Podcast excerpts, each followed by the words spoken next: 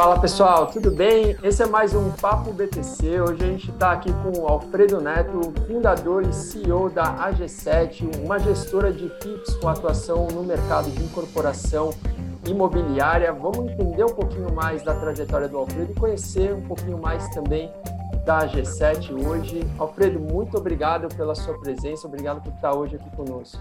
Obrigado você, Rafael, obrigado a todos do BTC.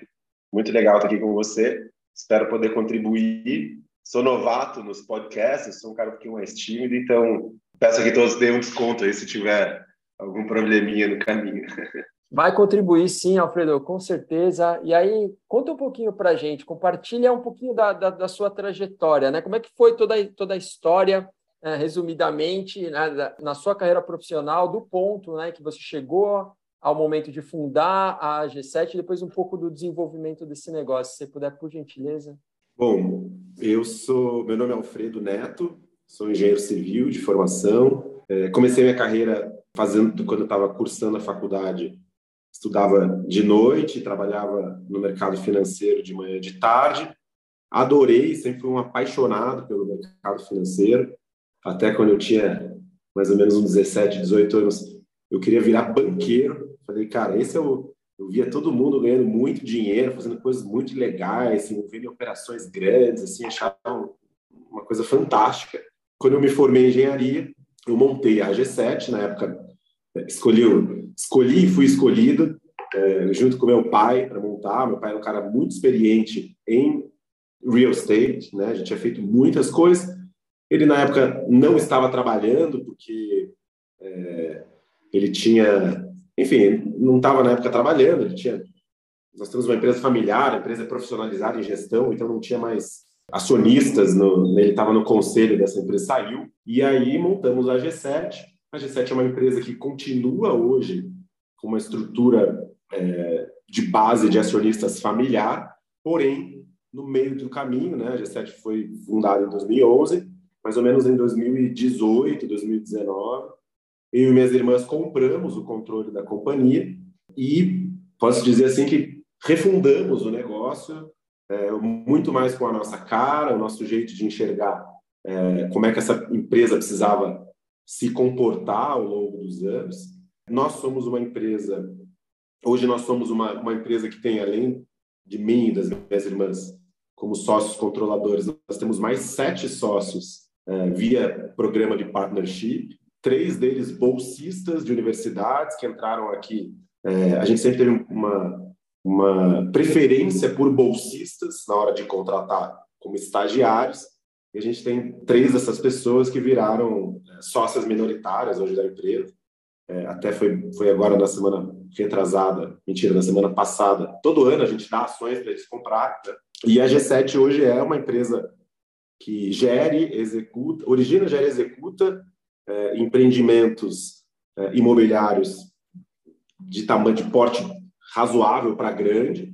É, esses projetos estão localizados é, no Paraná, majoritariamente, agora na cidade de Curitiba. A gente agora está abrindo uma operação, agora, abriu recentemente uma operação em Balneário Camboriú, Santa Catarina. Nossos projetos eles têm foco é, em clientes é, de alto poder aquisitivo, então são projetos para famílias e indivíduos que tenham é tipo cara, é tipo um seriado de é, casas espetaculares, assim, sabe? De, de, que a gente vê no Netflix, são projetos assim maravilhosos, é, capa de revista, muitos premiados, etc. E com um viés muito forte em sustentabilidade e bem-estar do usuário. E agora nós somos também é, uma empresa é, dependente, né? Então nós estamos virando uma empresa B do sistema B é, em 2023 e a gente já está com, enfim, algum tempo tentando buscar essa certificação para nós que tem tudo a ver também com as políticas é, ESG aí da companhia. É bem interessante, só para reforçar, quando eu e minhas irmãs fizemos nosso novo acordo de acionistas, nós escrevemos que a empresa deveria ser uma empresa ESG, isso é, no final de 2019, meados para 2020. Então, hoje, inclusive, todos os nossos veículos de investimento são é, ESG e, e, a gente se orgulha muito de fazer a diferença para todos os stakeholders que estão envolvidos começando pelos nossos colaboradores, que tem um trampolim aqui dentro para poder é, gerar riqueza e prosperidade. Maravilha, Alfredo. Poxa, e aí muita coisa né, aconteceu ao longo de, desse período. Vamos explorar algum, alguns dos aprendizados também para você compartilhar com a gente. Né? Começando falando da, da, estrutura corporativa, das questões de governança. Né? A gente estava até trocando um pouco de ideia aqui antes de, de começar a, nosso, a nossa gravação, nosso bate-papo. Estava falando sobre a, a, como foi fundamental, desde o início, se preocupar com tudo aquilo que envolve a governança da empresa, né? Por quê? Como é que foi é, é, essa construção e por que que desde o início sempre teve muito essa, essa preocupação, né? Da onde veio esse esse a preocupação para desenvolver tudo isso desde o começo? Rafa, eu tô na quarta geração de um grupo familiar que já foi uma bagunça do ponto de vista de governança e hoje é razoavelmente organizado. Não é a G7, né? A G7 é outro negócio. Então, nós temos já há muito tempo, né, boas noções sobre políticas de boa governança para que se gere perenidade e que se evitem conflitos ou que se, se, se houverem conflitos, se, se encontrem saídas já desenhadas para que esses conflitos não atrapalhem a longevidade do negócio. Hoje, só para você ter noção, né, eu acho que a gente tem mais ou menos uns 12 sócios diferentes nas empresas que a gente é, toca os negócios, né? cada um com uma característica. Tem um que é um fundo ligado a um banco de investimento, tem um que é family office, tem um que é um empreendedor que construiu riqueza muito centralizador, tem família, tem funcionário que é sócio da, da empresa. Como eu falei, meu pai, que a gente comprou a participação dele, então não foi nada fácil também montar essa operação e desfazê-la, e todo mundo ficar satisfeito com todas as, todas as arestas ficarem paradas. Então, acho que a governança talvez seja um dos ativos aqui que nos faz e nos fez conseguir ter boas relações e, e talvez até blindar um pouquinho é, do negócio da interferência das nossas próprias vontades, incluindo eu. Né? Eu, eu, tô, eu sou um exímio do, é, defensor aqui das alavancas institucionais que a, a governança traz. Vou dar um exemplo. Semana passada, a gente estava aqui elegendo, né, na verdade, premiando. A gente tem sete sócios, cinco estavam conseguindo comprar mais ações, e o programa pode comprar com bônus para a turma ganha. Aí dois novos entraram, e o meu orgulho é que eu não participo muito mais disso, porque tem um programa institucionalizado, com regras, com clareza, com governança, que consegue eleger e debater com critérios técnicos quem vai comprar ou não as ações da empresa, porque essas ações a turma ganha, compra subsidiados, é um super investimento. Então, essas alavancas institucionais, elas é, fazem assim é, é, a empresa não ficar refém de pessoas e sim de processos. Então, eu acho que aqui dentro do nosso negócio, talvez esse seja um dos maiores ativos que a empresa tem construído, e não ter dúvida que isso gera é, perenidade no longo prazo, porque é, não tem negócio pior né, do que você ter um negócio lucrativo com má governança, porque daí você ganha dinheiro, mas você não tem acesso ao recurso. É muito normal, né, empresas excepcionais e que de repente não valem nada ou viram ativos estressados porque os interesses dos acionistas não estavam desenhados, as soluções não foram pensadas e aquilo virou um problema para todos. Então, o que valia 10 nas mãos do comprador vai valer 1 porque a governança não foi bem regulada. Acho que governança é um, é um, um ponto assim super inegociável que a gente tem aqui dentro, tanto para uh, os agentes internos aqui da, da holding, né, da companhia que controla os empreendimentos, quanto para os empreendimentos, quanto para os clientes e todos os stakeholders que estão envolvidos para que o, o, a empresa consiga prosperar uma incorporadora ou um negócio como o nosso, ele nada mais é do que uma empresa que precisa ficar honrando contratos, né? Então, poxa, uma empresa distribui uma série de contratos, ela captura recursos de terceiros, ela precisa gerar credibilidade perante esses agentes de mercado, sejam eles quais forem, e precisa devolver as coisas, né? Então, ela promete coisas né? E ela precisa entregar essas coisas, mais do que entregar, ela precisa superar a expectativa. Então, eu acho que isso nos blinda, assim, inclusive de tomar decisões, às vezes, muito curto-prazistas, que podem ser nocivas, ou melhor, podem ser boas no curtíssimo prazo, mas podem, às vezes, ser matadoras no longo prazo. Nosso negócio é um negócio muito vinculado a nossa credibilidade de poder executar é, o que estamos prometendo nos prazos e nas condições que estamos pactuando. Então, se eu fosse abrir uma empresa do zero hoje, né, eu não tenho dúvida nenhuma que um dos melhores investimentos que eu faria é contratar um advogado societário, investir nisso para conseguir blindar o teu negócio das dezenas de mãos que vão querer entrar no teu negócio, que é normal, ao longo do ciclo, até porque eu acho que nesses últimos anos todo mundo virou muito curto prazista, né, com essa efervescência de capital e é, os negócios demoram para acontecer, as coisas são demoradas, é assim mesmo. E uma boa governança às vezes é a certeza que você vai conseguir vender o negócio ou não, a certeza que você vai quebrar ou não, a certeza que você vai captar dinheiro de uma instituição financeira para te financiar ou não. Então, a gente tem muito apreço por isso aqui, respeita muito, mesmo que isso custe, às vezes, posições individuais, pensando na, na perenidade do negócio. E isso não tem tamanho de empresa, né, Alfredo? E nem, e nem setor, nem segmento. Acho que desde aquela empresa que está começando, que é a, a, empresa muito pequena, já ter uma preocupação em desenhar um acordo de sócios, já buscar um advogado melhor possível, melhor que, que a empresa conseguir contratar, né, sem dúvida nenhuma, para justamente conseguir dar longevidade à operação, super importante. Além do advogado, quais outros profissionais você acha que deveria fazer parte da construção dessa governança no início? E uma outra dúvida, né?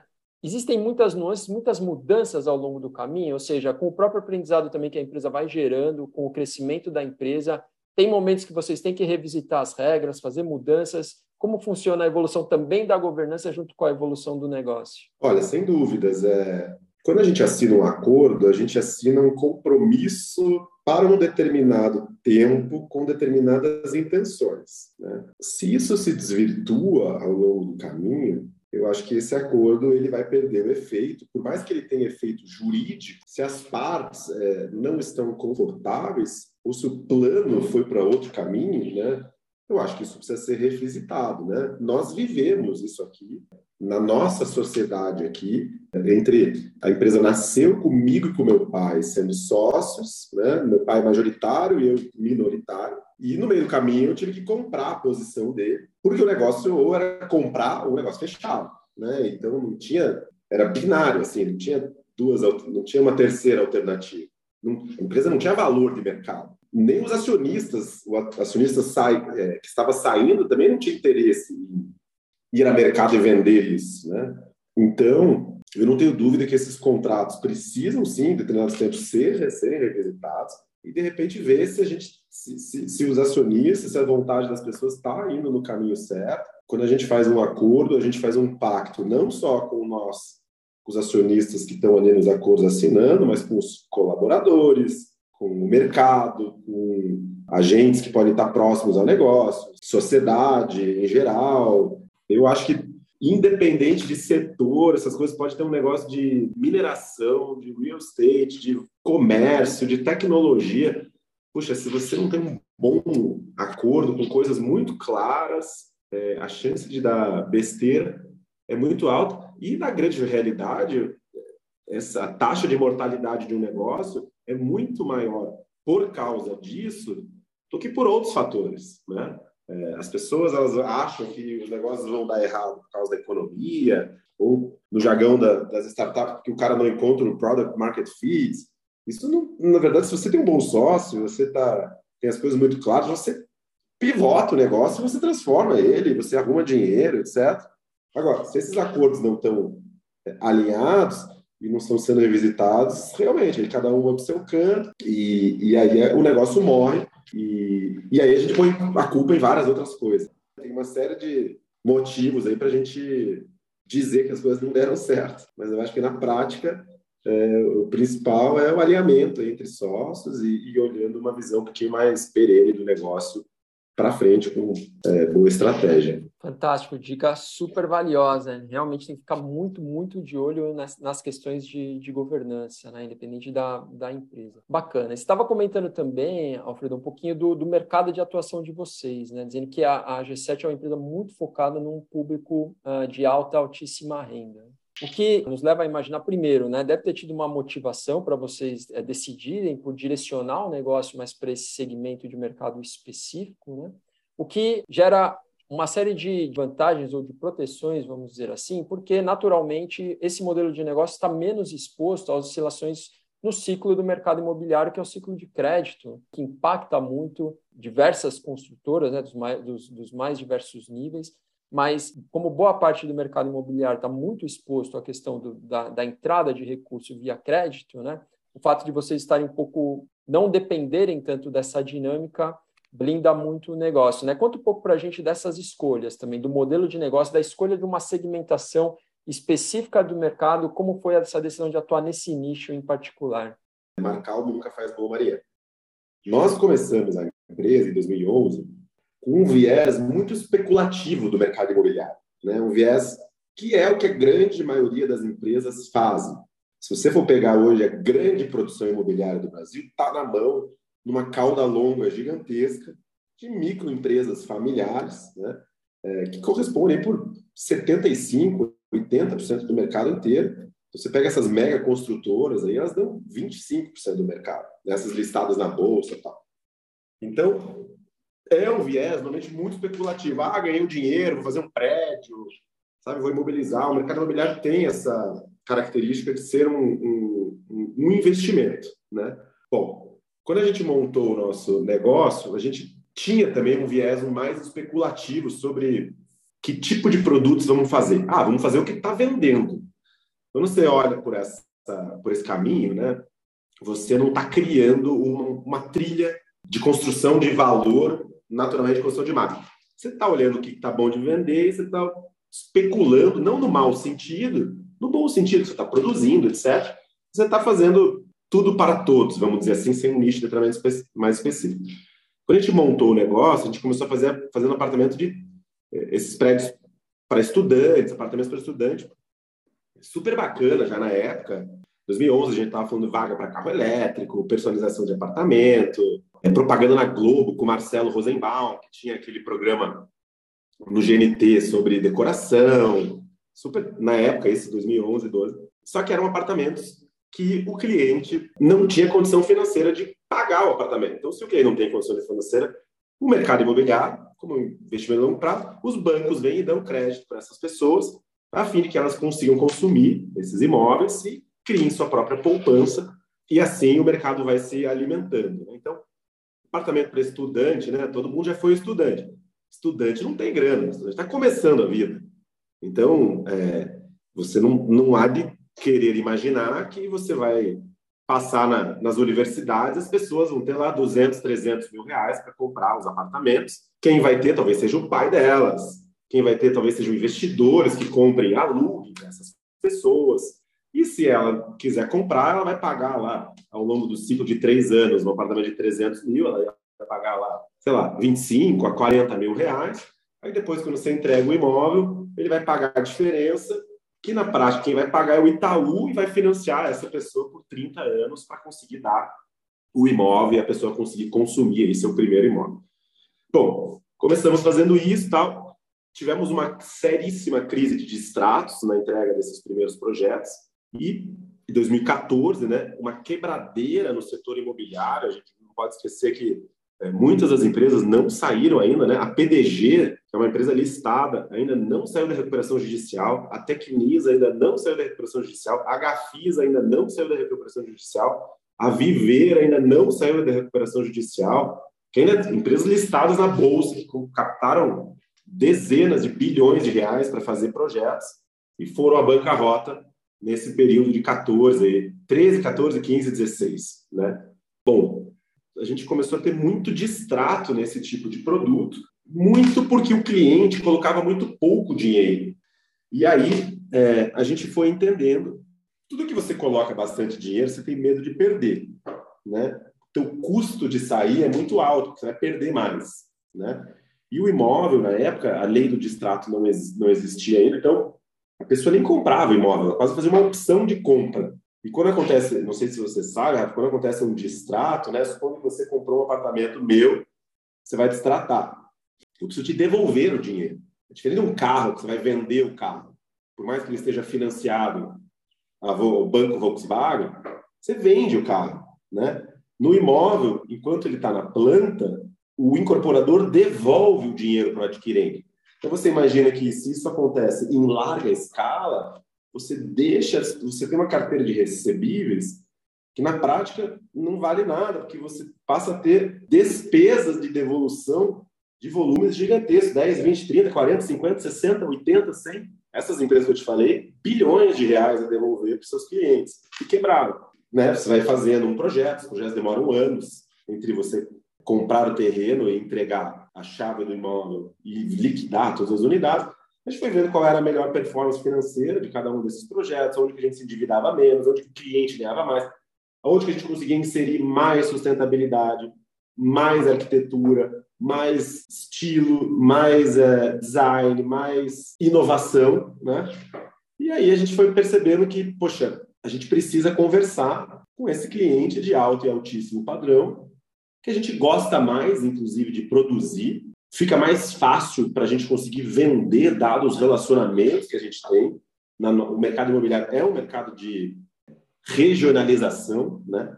Claro, fizemos muito estudo, né? Isso aqui não, não é nada empírico, assim, achamos. Fizemos consultorias, começamos a olhar como é que era a performance financeira dos nossos investidores, dos clientes, né? Onde que os, quem, onde que os clientes ganhavam mais, como é qual, os projetos que traziam menos risco financeiro e maior retorno para a companhia, é, aonde a gente conseguia fazer projetos mais icônicos que que tivessem, é, além dos dividendos contábeis, né, tivessem dividendos intangíveis ou invisíveis, né, que a gente conseguisse construir valor para a marca, criar uma certa reputação para gerar mais credibilidade, mais percepção de valor por parte dos, dos futuros clientes em novos empreendimentos. E a gente foi mirando a empresa para o alto padrão. Naturalmente, existia nesse momento uma crise quando a gente realmente mirou o alto e altíssimo padrão. É, na verdade, a gente começou fazendo apartamentos de 30 a 60 metros e passou para 90 a 150. Mesmo 90 a 150, a gente sabia que o consumidor ainda era dependente de crédito. E aí a gente começou a olhar, cara, a gente vai fazer apartamento de 700 metros quadrados, de 500 apartamentos para cara que está tupido de dinheiro. E olha isso como se fosse um carro de Fórmula 1 ou o novo lançamento da, da Porsche XPTO e fala, cara, é esse que eu quero para mim, é exclusivo e vamos e vou comprar, né? Eu, eu acho uma lacuna de mercado para fazer projetos sustentáveis, é, arquitetos muito famosos brasileiros, a, a G7 se orgulha de ter sido uma das primeiras empresas do Brasil inteiro a fazer isso. Inspiramos é, muita gente do mercado imobiliário do Brasil a, a, a fazer projetos sustentáveis com arquitetura brasileira, autoral, elementos naturais, muita sustentabilidade, verdadeiras florestas dentro dos apartamentos dos clientes e muita tecnologia na engenharia, apesar que a gente não constrói, então a gente detalha os projetos. É tipo a Apple, né? A Apple manda tudo lá para a Foxconn, fazer lá na China, né? Então é design em Califórnia e feito na China, né? Então aqui a G7 faz o design, mas ela não constrói, ela não tem a força de trabalho que faz a construção. A gente contrata e terceiriza isso. E aí a gente começou a mirar para esse mercado e a gente viu que tinha uma grande oportunidade e os números começaram a conversar com isso também. E hoje a gente está mirando a empresa para ser, não vou dizer maior, porque a gente tem essa pretensão, mas a melhor né, empresa de apartamentos de altíssimo padrão para todos os momentos da vida dos nossos clientes, que são pessoas exigentes, que têm um alto poder de consumo, alto poder de exigência, alto nível de exclusividade e é, ficam nos desafiando a poder construir é, apartamentos ou empreendimentos que consigam entregar imóveis no nível do que esses caras já têm nos Estados Unidos, ou na Europa, ou em outros lugares do, do do Brasil aqui para morar na casa deles. Né? Dá para fazer, isso que é o bacana, né? Eu acho que falta, talvez, empresas jovens como a G7, né, que entendam sobre a dinâmica do comportamento do mercado imobiliário, poder apostar em projetos que consigam encontrar ou gerar valor para esse segmento de clientes, projetos que sejam melhores, inclusive, do que os, os projetos que essa turma está é, adquirindo ou consumindo em outros lugares do mundo, porque hoje não tem mais jeito, né? As pessoas estão muito informadas, as pessoas sabem muito das coisas, elas exigem muito das empresas, né? elas referências são muito grandes. Hoje com Instagram todo mundo sabe qual é a casa mais legal que apareceu no vídeo, que não sei o quê. Então, e o, e o mercado imobiliário é um mercado muito devagar. Claro, deu uma super acelerada nesses últimos anos, mas é uma indústria que anda a passos lá, a passos lentos, porque é uma indústria volátil de altíssimo investimento, mexe com a casa das pessoas. Pressa e imóvel não combina. Eu falo isso assim, queimando a minha língua, porque eu trabalhava na bolsa de valores, então você liquidava as operações em D mais 2, estava tudo na conta, né? Então era tudo, operava muito rápido, fazia operações de curtíssimo prazo. Então depois que eu entrei nesse mercado de imóveis, eu falei, Jesus, como demora essas coisas? E aí, quando a gente vê essa série de startups aí tentando, inclusive, disruptar o mercado imobiliário, seja tirando o corretor, ou comprando e vendendo imóveis numa velocidade altíssima, todas elas agora com o mercado no mundo inteiro, não estou falando só do Brasil, no mundo inteiro, principalmente nos Estados Unidos, perdendo 90% do seu valor de mercado, porque não consegue, na última linha, entregar valor para o acionista, porque não combina pressa e imóvel. Então, é, é... E cá entre nós, né, Rafael? Tudo que é mais demorado, a gente dá mais valor, né? A gente, acho que o imóvel, ele tem essa, principalmente o nosso imóvel, eu falo aqui dos nossos clientes, né? é, dos terrenos que a gente compra, dos projetos que a gente faz, né? Puta, dá um trabalho, assim, monstruoso. Hoje a gente faz um projeto igual estivesse fazendo um carro, cara. São quase 50 escritórios de projeto envolvidos, desde da fachada. A fachada você faz um projeto, você contrata dois auditores para auditar o projeto que esse cara fez, com o intuito de gerar melhor capacidade de execução no canteiro, é, redução de custo. Antigamente, fazer obra era igual aqueles memes que a gente vê na internet, né? Que o cara tá lá com uma betoneira, uma enxada, parece que tá fazendo um barraco. E, e, isso mudou muito, mudou muito. E eu acho que para esse segmento de clientes, que é o segmento que a gente atua, por isso que a gente faz isso, que é um segmento ultra premium ou premium, precisa aí ter uma, um cuidado muito grande, fazer as coisas com muita categoria, né? E não muito apressadas, porque se for com muita pressa, né, você vê, além de tudo, tem o mercado financeiro, né? Como é que ele vai estar posicionado? Quem compra um imóvel faz um compromisso com o seu futuro. Ninguém sai de casa, ou oh, vou comprar um apartamento. Não, aconteceu alguma coisa. Você vai casar, poxa, você mudou de emprego, você ganhou dinheiro, ou você se divorciou, ou você vai ter um segundo filho, ou outro apartamento está pequeno. Ou... Quando você adquire um imóvel, você está fazendo um compromisso com o seu futuro que é muito, inclusive, diferente de alugar um apartamento. Quem aluga não tem compromisso. Ele quer rapidez, é, é outra dinâmica, é outro mercado. Então, praticidade e tal. Então, é, é, a gente tem trabalhado nesse segmento e está tentando construir aí uma companhia que possa ter um volume suficiente para ser uma das melhores aí nesse segmento de alto e altíssimo padrão aqui no sul do Brasil. Dentro do que você está falando também, a gente não pode deixar de notar a importância do desenvolvimento do mercado de capitais, né? porque eu imagino que o investidor, dentro dessa estrutura, tenha um papel extremamente relevante. Né? Tanto para entrar com o capital de mais longo prazo, também muitas vezes é via um veículo que possibilite né, mais eficiências como que você vê a evolução do mercado de capitais, né? a importância da evolução do mercado de capitais para o desenvolvimento de segmentos de negócios como que vocês tocam, né? que são bem específicos ali para criar todo um novo mercado, um mercado para alta renda. Qual a importância na sua visão do, do desenvolvimento do mercado de capitais? O nosso negócio aqui ele é umbilicalmente ligado ao mercado de capitais. Claro que nós temos um volume, nós não somos uma empresa como uma companhia dessas que a gente vê gigantes ou essas gestoras ligadas a instituições financeiras ou não. Então a gente tem um volume razoavelmente baixo, até porque o modelo de negócio que a gente criou, a gente consegue é, fazer os empreendimentos com pouco recurso. Acho que isso é uma estratégia operacional. Então, nem tem tanto espaço assim para os investidores alocarem tanto recurso aqui, porque essa baixa alocação faz os retornos ficarem mais é, atrativos para essa turma. Bom, mas, sem sombra de dúvida, a estrutura de. O mercado imobiliário é um mercado de capital muito intensivo. Né? 2023 para frente, nós, a G7 deve investir, quer ver, até 2028, cerca de 500 milhões de reais. Então, a gente está falando em investir 10 milhões por mês, 500 mil reais por dia útil de trabalho durante, vai dar mais ou menos uns seis anos.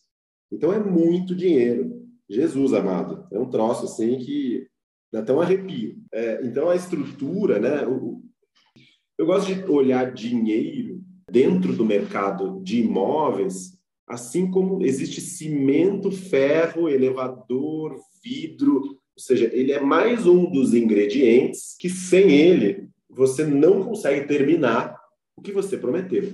Então, para nós aqui que temos um viés muito financeiro, nós temos um olhar, inclusive, que os projetos, eles existem projetos financeiros e depois o projeto físico. Então, você primeiro precisa resolver financeiramente como é que você vai chegar lá no final desse projeto. Claro que você não tem um plano perfeito, mas você tem uma direção a ser auferida com matrizes de risco para conseguir, no meio do caminho, endireitar isso, né? Então, você resolve o projeto financeiramente e depois você resolve ele fisicamente fisicamente é construção. O mercado de capitais e o mercado imobiliário, é, no Brasil, eu acho que eles estão começando a se conectar. É, você veja que, para um investidor padrão, se você quer fazer uma carteira de diversificação né, é, dos seus investimentos, não existe como você não ter nada ligado a imóveis. Quem não tem isso perde dinheiro no longo prazo. Não estou dizendo que você precisa ter 100%, né? Mas a indústria hoje consegue oferecer soluções de alocação que você consegue ter 10, 5% do teu patrimônio em ativos ligados ao mercado imobiliário, às vezes com liquidez imediata. Por exemplo, cotas de fundos imobiliários. No nosso negócio aqui, nós estruturamos operações para investidores com maturação mais longa, o nosso ciclo de negócios é de seis a oito anos, né? Então, ele aloca agora para retirar o recurso é, entre seis a oito anos depois. Naturalmente, o fato de ele ter menor liquidez pressupõe-se, sem nada garantido, porque existe risco, que ele vai ter maior retorno dentro da sua aposta, vamos dizer assim, da sua alocação. E acho que ficou notório para todos, né? Poxa, é muito engraçado que quando teve a crise dos imóveis, né? 2014, 15, aqui no Brasil, imóvel, a turma estava fugindo do imóvel, igual o diabo foge da cruz. Era um parto falar sobre imóvel. Eu, na época, que foi né, bem na época que a gente transacionou a empresa com meu pai. Pô, até meu pai, que é um cara que fez imóvel a vida inteira, estava saindo do imóvel, então, é, ou melhor, estava querendo parar de apostar né, nos imóveis. Então, é, é, era um troço meio maluco, assim. O que aconteceu com o imóvel? O imóvel deu uma porrada na cara de todo mundo. De 2020 para cá, teve mercado, teve praça que triplicou o preço do imóvel. Então, quem não conseguiu adquirir um imóvel na época, é, não conseguiu é, remunerar o seu dinheiro acima da inflação. A inflação veio para todos, né? O imóvel ele não tem correlação com o mercado de ativos, de equities, né, de ações listadas na bolsa. O imóvel, digo, não as cotas dos fundos. O imóvel, esse que você bate no tijolo mesmo. Ele não tem é, essa a correlação com ele é baixa. Então, por isso que o real estate private equity é uma boa solução para investidores institucionais, que é, ao mesmo tempo que você consegue, às vezes, ter alguma exposição em equities, a bolsa sobe tal, não sei o quê, ou cai, o imóvel ele tem um comportamento diferente e, ao mesmo tempo, ele é simbioticamente ligado à inflação. E a gente viu isso acontecer na cara de todo mundo né, é, nesses últimos anos. Então, foi um fenômeno muito interessante, que eu acho que muito educacional também, pra, inclusive para nós mesmos aqui, porque quando eu, meu pai sempre me dizia que imóvel andava colado com a inflação. Eu nunca acreditei, porque quando eu comecei a fazer, a gente montou a G7, a inflação na época da Dilma subiu também, só que o imóvel caiu. Eu falei, pô, como assim que é ligado à inflação? E daí aquela coisa de filho e pai, né? Eu falei, pô, esse cara tá me enganando, cara, não é ligado à inflação. Os velhos já pegaram o período inflacionário na década de 90, eles já viram isso acontecer. A gente não tinha visto isso ainda, né? Pelo menos a minha geração. E, e aí isso aconteceu, e foi muito interessante que ele, na época, pontuou também, falou, ó, não se engane, cara, se os preços dos imóveis subir, a inflação vai vir a rodo. Aí, dito e feito, muitos empreendedores, talvez não tiveram esse aconselhamento, empreendedores da área de, de incorporação imobiliária, venderam seus projetos inteiros em 2020, por exemplo. Por exemplo, projetos da Minha Casa Minha Vida, ou da, da Casa Verde Amarela, que hoje chama, vendeu um bilhão e teve prejuízo. Por quê? Porque vendeu, captou, deixou de indexar a carteira na inflação da construção, achou na época que fez um negócio da China e talvez, se você olhasse a fotografia do momento, tivesse feito. Acontece que imóvel e pressa não funcionam juntos. O imóvel é um filme, não é uma fotografia. E se você descuidar, ele vira um filme de terror. Então, você pode ter um, você pode começar num romance e terminar num, num assassinato, né? E essa noção de como gerir o recebível, de como você é, fazer com que, olhando para trás, né, fazendo estudos regresso das coisas, tem uma, nenhuma bala de prata. É, é, meio natural, os comportamentos eles são meio cíclicos. Então, essa administração de carteira também é uma coisa super interessante que aconteceu aqui no nosso negócio, a gente conseguiu entender isso. Então, como é que você financia um projeto tentando alocar o menor capital possível dos acionistas, incluindo dos investidores. Então, você precisa receber dinheiro de clientes, ao mesmo tempo, você não quer é, receber tudo à vista, porque você quer ficar indexado no índice, porque a inflação não para de subir, o cliente quer te pagar, e essa gestão de carteiras, essa gestão de tesouraria, ela é fundamental para que um projeto comece com determinado retorno e ele termine com esse retorno. Caso contrário, você acha que fez um negócio da China. Eu já vivi isso, Rafael. Eu já vivi alguns ciclos de incorporação imobiliária. Eu já vi projeto que parecia um jogo de futebol que a gente estava ganhando de 4 a 0 e terminou prorrogação, quase foi para o Pedro. Você fala, cara, eu estava 4 a 0 o que foi que aconteceu? Né? E, e, e então, é, eu acho que essas coisas são assim fundamentais para conseguir gerir volumes de investidores ganhar tração junto a esses investidores para que eles tenham apetite em alocar recursos com uh, uma empresa que tenha capacidade para gerir em produtos altamente específicos e nichados. Só para você ter noção aqui, nós hoje nós, vamos, nós temos um pipeline de lançamentos, Rafael, de mais ou menos é, 1 bilhão e 400 milhões de reais nos próximos 48 meses. Aqui é um pipeline já contratado um ticket médio de apartamentos nosso tá, vai estar tá girando na faixa de 10 milhões de reais. Então, tem apartamento de 3 e tem apartamento de 25 milhões. E, e você assim, né? Nós estamos em Curitiba, o preço do metro quadrado é metade de São Paulo. Então, o nosso apartamento de 25 milhões é como se fosse o de 50 milhões em São Paulo. Então, é uma coisa assim altamente nichada, precisa ser muito bem lapidado para conseguir vender isso para esse cliente específico, né? Eu também não quero ficar estocado aqui com um apartamento de 25 milhões de reais, então é feito para vender, então precisa dar a vazão para esse tipo de, de produto, mas ao mesmo tempo é uma assimetria é, mercadológica monstruosa, onde a gente encontra, é, nós, pelo menos aqui, nós esperamos, o que a gente acha né, que vai acontecer, que nós conseguimos trabalhar na simetria de mercado, onde não existe oferta nenhuma e existe demanda. Claro que não é uma demanda monstruosa, né? Não tem 5 mil caras querendo comprar apartamento de 25 milhões. Tem talvez 50 caras. Então você tem que fazer cinco apartamentos, quatro desse tamanho, três, a depender da, do teu estudo. Então, isso é mais ou menos um pouquinho do que a gente está tá fazendo aqui, tentando entregar. E, de novo, sempre com muita calma, sem pressa, muita governança, muito foco no bottom line, né, na última linha do negócio, sabe, sem é, ultrapassar barreiras que não são saudáveis para a nossa indústria. Nossa indústria é uma indústria de capital intensivo, de longo prazo, não dá para descasar indexador, não dá para tomar dívida de curto prazo para fazer projeto de longo prazo. Isso não existe. Vai quebrar se fizer isso. Já, uma lista de empresas que já fez isso e já quebrou.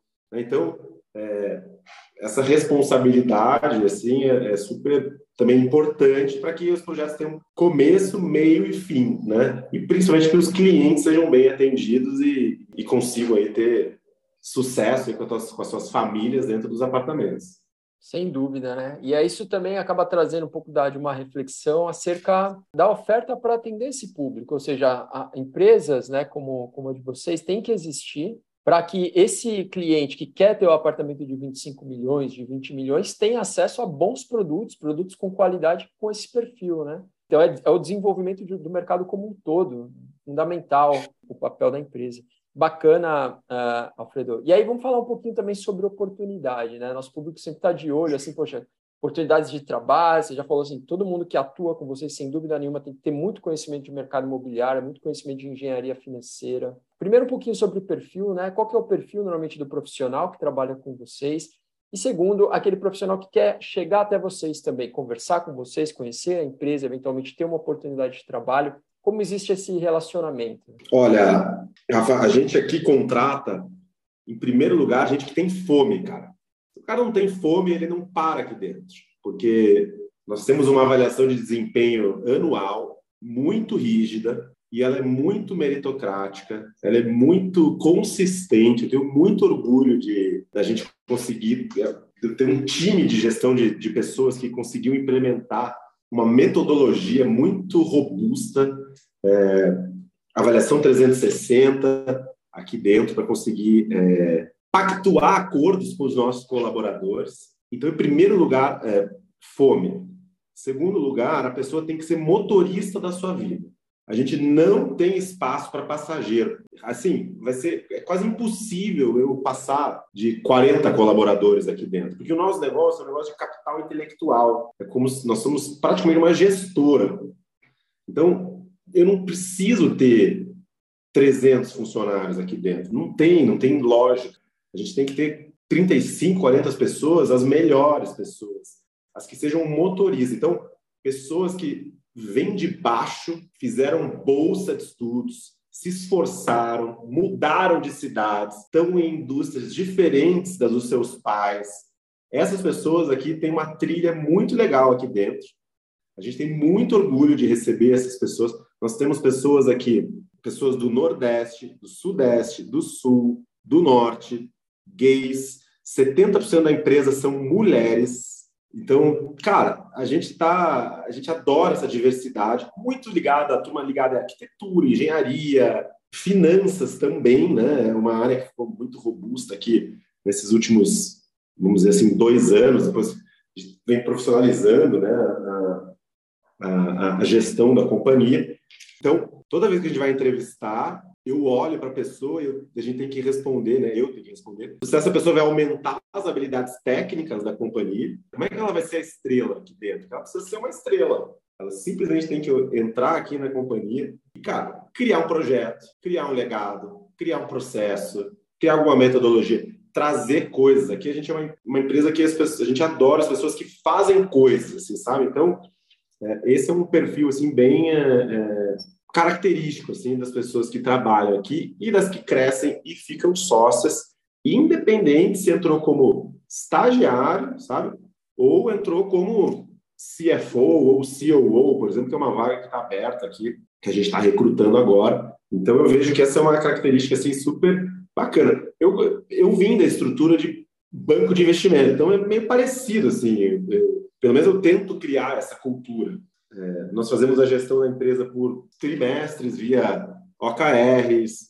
A gente é a empresa é dividida por squads. É, esses squads são divididos em segmentos de clientes. Sabe, a gente tem uma, uma, uma visão muito forte em ajudar o cliente. Por isso que a gente fala que a gente está fazendo apartamentos, né, ou soluções de moradia, de moradia para todos os momentos da vida dos nossos clientes. A gente tem uma trilha muito forte em seguir nessa trilha de atender esse nicho de altíssima renda.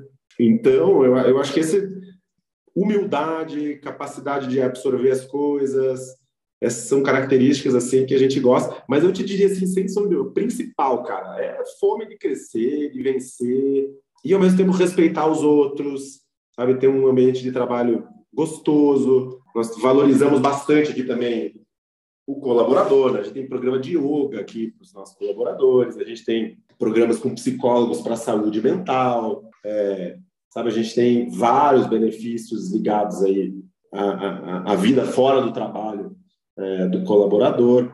Nosso, o nosso escritório é muito legal, é uma casona, assim, que a gente vai fazer um prédio aqui, inclusive, então a gente vai ter que se mudar dela daqui a pouco, mas é uma casona, tem... Estamos botando quadro de beach tênis aqui na, na, nessa casa, então, é, a gente tem uma preocupação, eu tenho um carinho muito grande com os nossos colaboradores, com os nossos sócios, um orgulho imenso, e eu acho isso muito legal, que são as alavancas institucionais. Eu não vou ser o CEO da empresa para sempre, de jeito nenhum.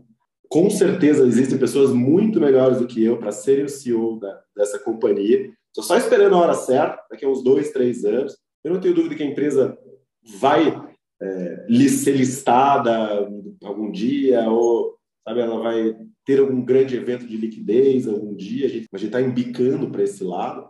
Então, cara, eu acho que assim, pessoas que queiram participar de um projeto que tem capacidade de crescer bastante, gerar prosperidade, não é uma empresa que precisa ficar fundraising para tocar o negócio, nunca fez fundraising na sua seu negócio principal, então, a gente trata isso como se fosse um diamante. É, então, a oportunidade que é dada para os colaboradores é uma oportunidade muito boa, né? Que eles viram sócios da holding, da gestora, e então faz fundraising nos projetos, né? E não na, na controladora.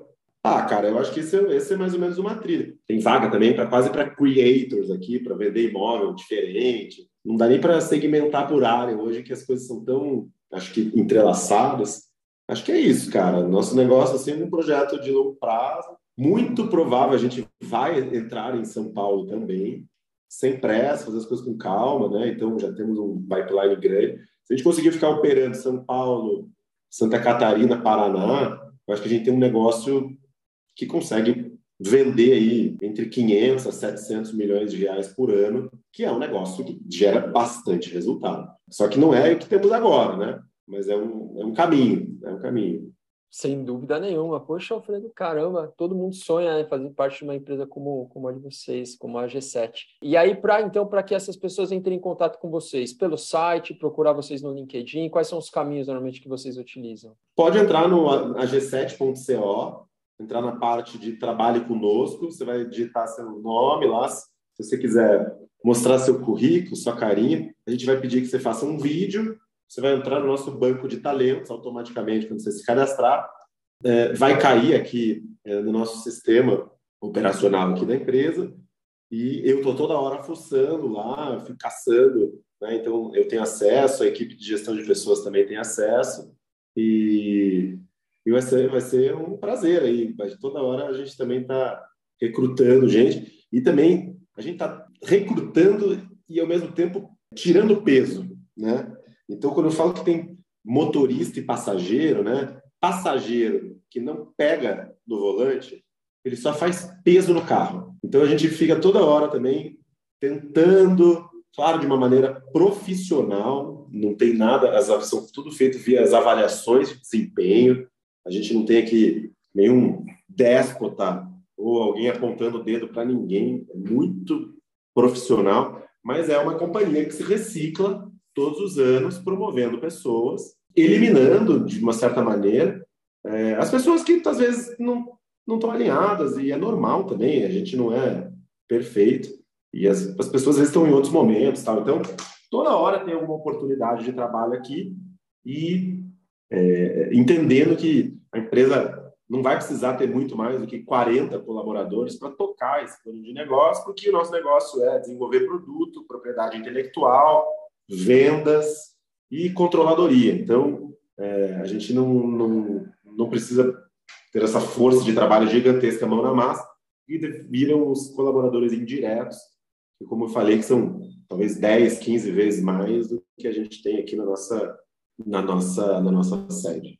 Maravilha, Alfredo. Pode ter certeza que vou, vou, falar bastante aí nos fóruns que a gente participa também, aqui da, da, conversa que a gente teve, falar bastante sobre a G7, tanto os nossos cursos, né? A gente tem os cursos de finanças, cursos de estratégia, que está todo mundo olhando muito para esse tipo de oportunidade. A gente faz muita palestra dentro das universidades também, na PUC, na, na Federal do Paraná, entre várias outras espalhadas no Brasil. Vamos, vamos, vamos falar, citar bastante né? a G7 e pode ter também um ex-aluno nosso aí, algum C-Level, algum desses caras que pode estar olhando para a compra de um apartamento também de mais alto padrão e pode entrar em contato com você para buscar esse tipo de, de oferta, né, esse tipo de imóvel mais requintado, vamos dizer assim. Ou investir, eventualmente, sem, sem dúvida, entrar como um investidor com vocês. Poxa, muito bacana, Alfredo, foi muito legal a conversa. Queria muito agradecer novamente sua participação conosco. Muito obrigado. Obrigado você, cara. Foi um prazer aí conversar. Espero que dê frutos e fico à disposição. Coloco aí toda a empresa à disposição. Se você quiser, Rafa, fazer com que o BTC converse ou traga uma figurinha com algum dos nossos sócios aqui que entraram via o programa de partnership, eu acho que seria bem legal, que é um retrato daí verídico. Daí não sou eu falando que eu sou, eu gosto do negócio, eu sou enviesado, né? Sabe? Acho que você deve ter percebido. Então, seria, de repente, alguma oportunidade para dar palco para essa turma que faz tanto aí pelo, pelo nosso negócio e a gente tem, é, quanto mais eles criarem musculatura e quanto mais eles conseguirem ser valorizados aqui, é, falando sobre o negócio e dando oportunidade para quem quer é, entrar aqui também e, e ouvir, seria super legal. Poxa, ótima ideia, Alfredo. Vamos fazer sim, vou conversar com o pessoal para ver se a gente consegue convidar alguém para participar direto com os grupos, com, com todo mundo que está estudando com a gente. Pode ter certeza que eles iam amar, iam adorar a, a experiência, a possibilidade de trocar ideia com alguns dos sócios de vocês também. Agradeço também a, a possibilidade da gente fazer esse tipo de, de encontro. E a você que nos acompanhou aqui também no Papo BTC, nosso muito obrigado. A gente se vê numa próxima oportunidade. Um grande abraço a todos.